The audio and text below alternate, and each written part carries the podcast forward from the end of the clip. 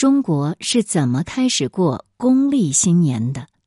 来源：《东方历史评论》，撰文：庄秋水。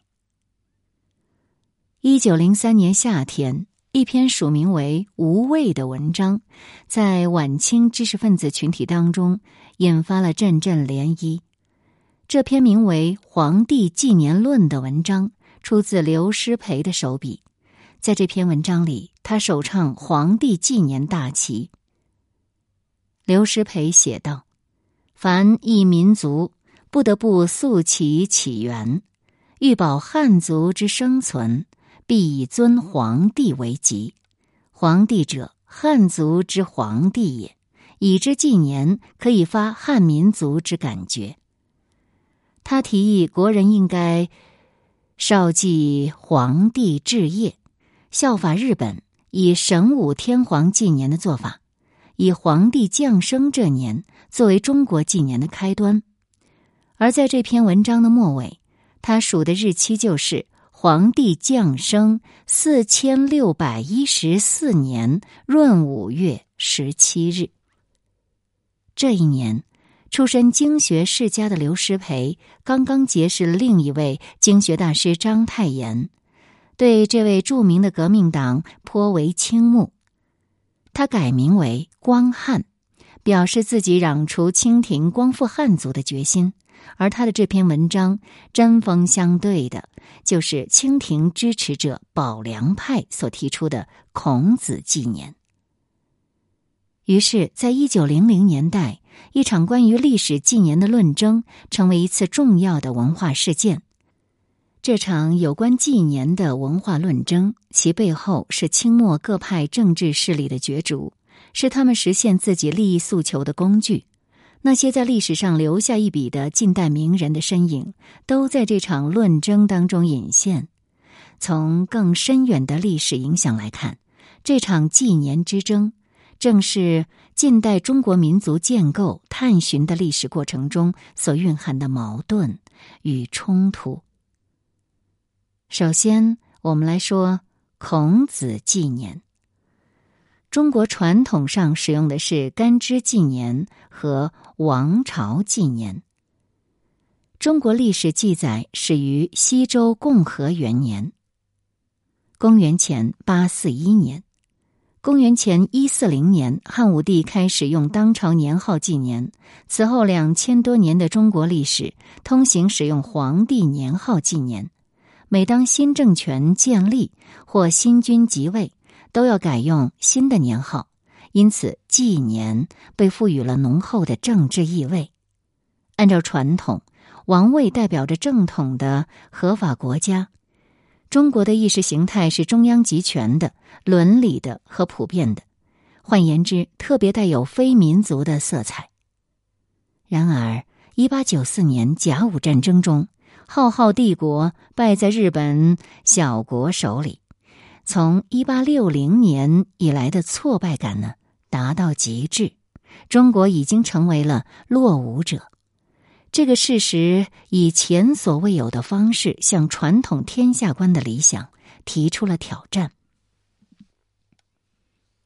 一年之后，著名的改良者康有为在上海创立强学会分会。发刊《强学报》，他令人瞩目的在报刊封面上大书“孔子卒后二千三百七十三年”的字样。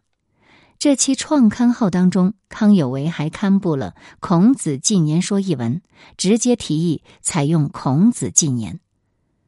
康有为的灵感来源于西人的公元纪年。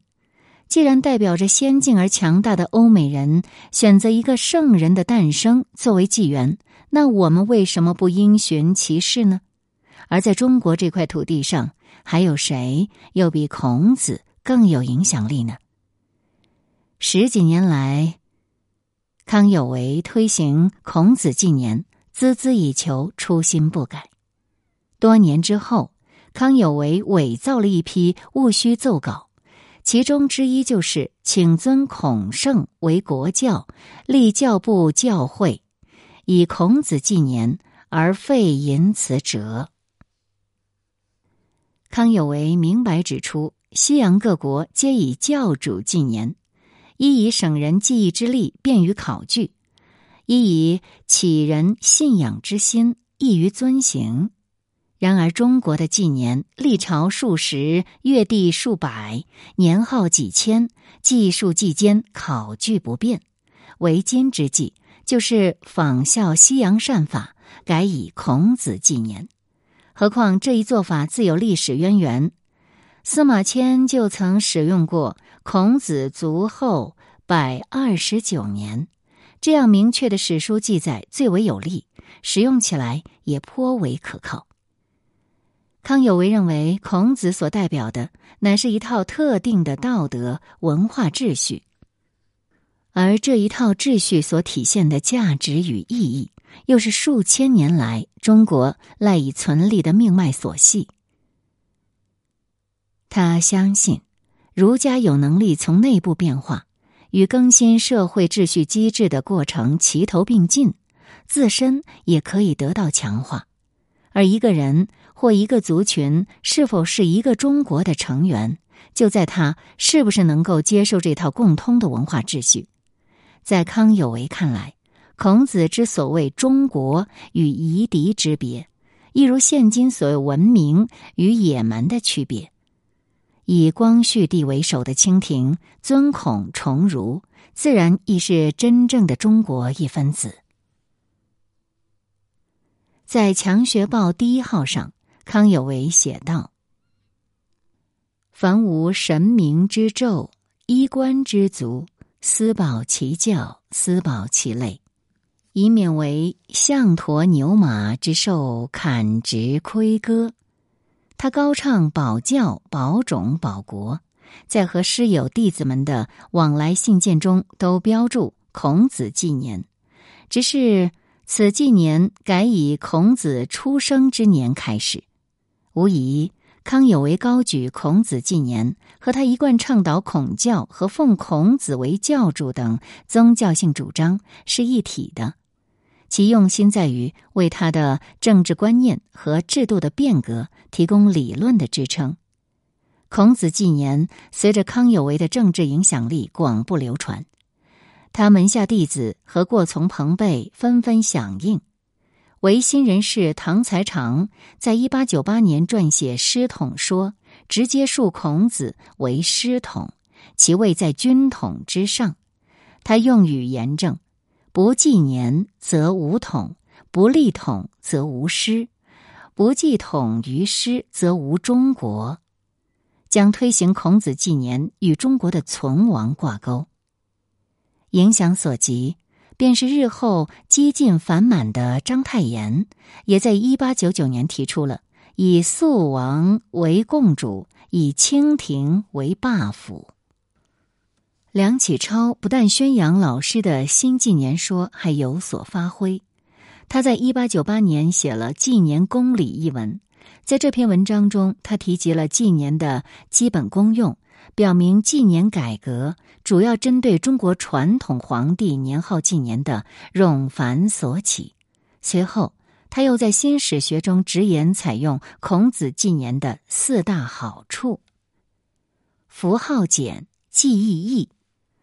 一也，不必依附民贼，纷纷正润；二也，孔子为我国至圣，继之使人起尊崇教主之念，爱国思想亦油然而生；三也，国史之繁密而可记者，皆在孔子之后，故用之甚便；其在孔子前身，则用犀利纪元前之力。逆而数之，其事不多，不足为病。四也。由此者，则孔子之纪元，待可以四诸百世而不惑矣。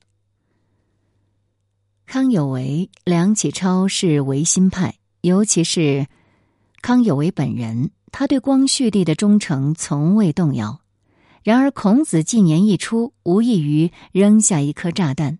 引发朝野震动，直接导致南北强学会被封禁，强学报被迫停刊。守旧派人士的攻击是颇具杀伤力的。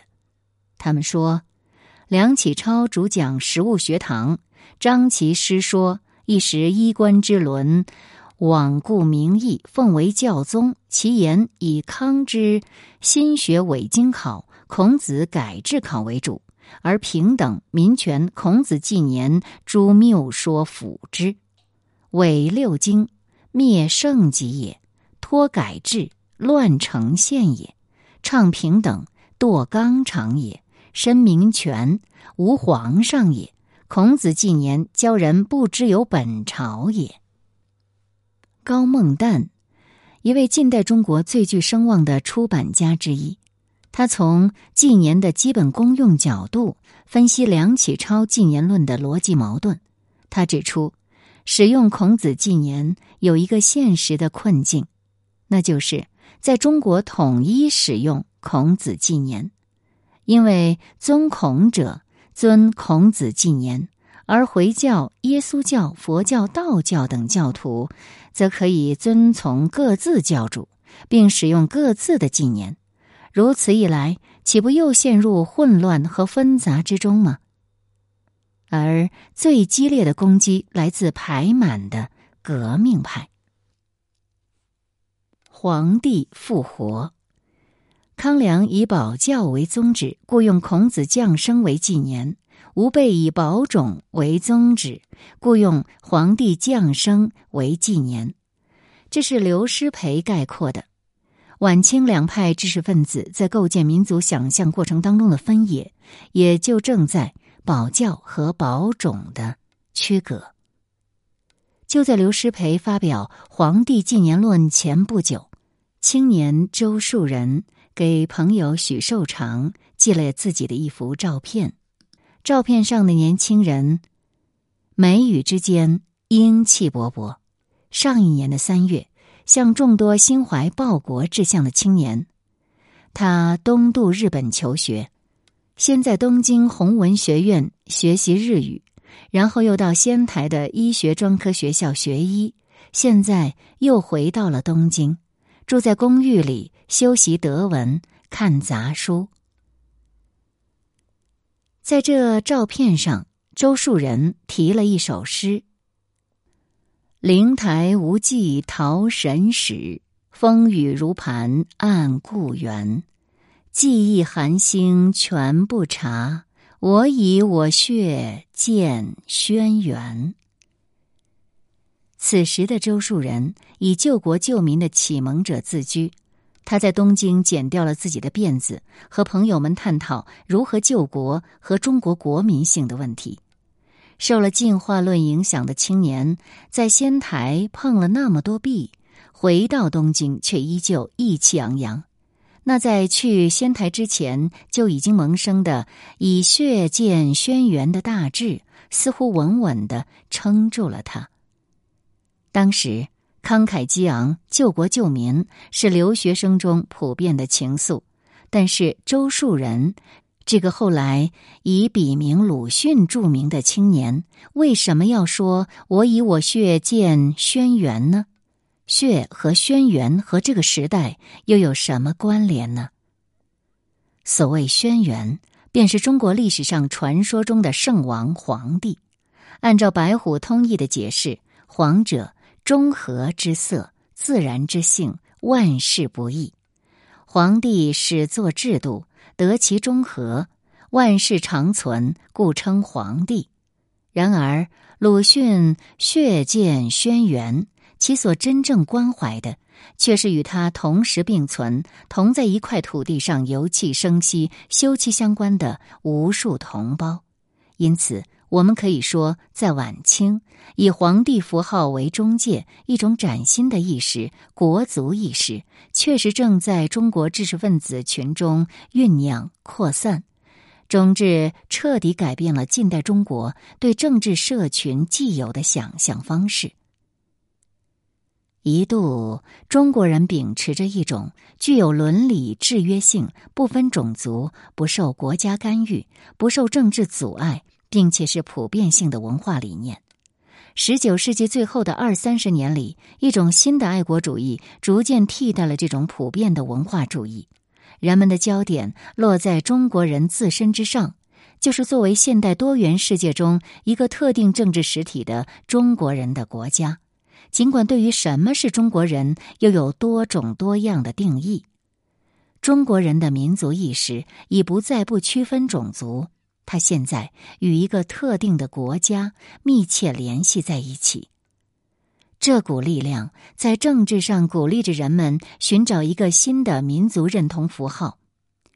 老资格的革命党人宋教仁指斥当时流行的各类纪年新法。他说：“我国近年有误及以帝王称号纪元之非者，乃相率欲用新纪元法，或以唐尧纪，或以夏禹纪，或以孔子纪。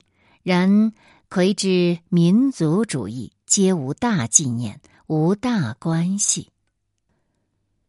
所以宋教仁提出，唯有改采皇帝纪年，使能合于民族主义精神。传说中的皇帝是中国历史上第一个伟人，是奠定中国文明的第一座基石。史学家钱穆专门著皇帝，张明这位先贤伟人。他也承认，关于皇帝的传说荒诞离奇的太多。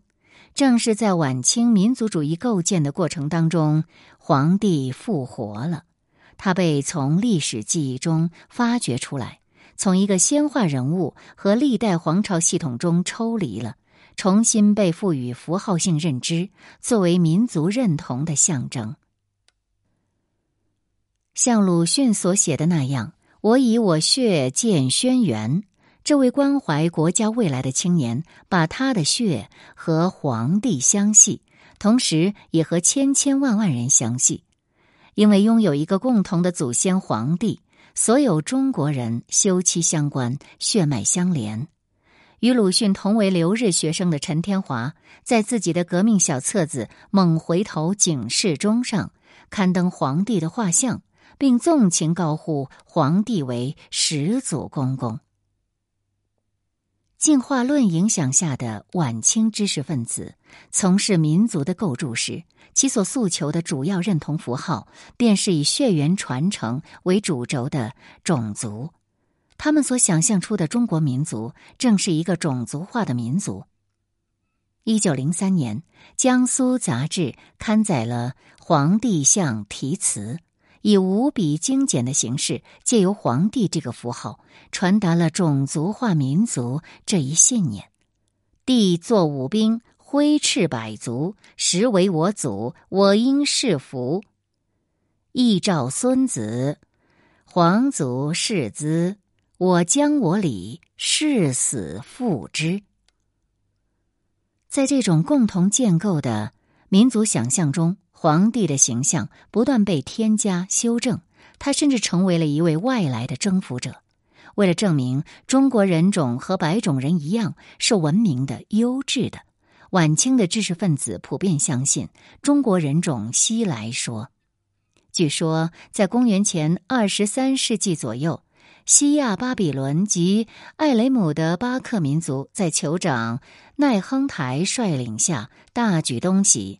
自土耳其斯坦寻喀什噶尔，沿塔里木河以达昆仑山脉，辗转入中国甘肃一带，赴京长期征战，征服附近原有的土著部落，势力深入黄河流域，并在此建国。而这位奈亨台，就是中国古史传说中的皇帝，巴克便是《尚书》里所说的百姓。无疑，这是面临西方巨大压力时，知识分子对自己文化的重估。他们既有现实政治利益的驱使，亦是为融入现代世界而努力发现自身的文化。如此，以皇帝来纪年，便顺理成章。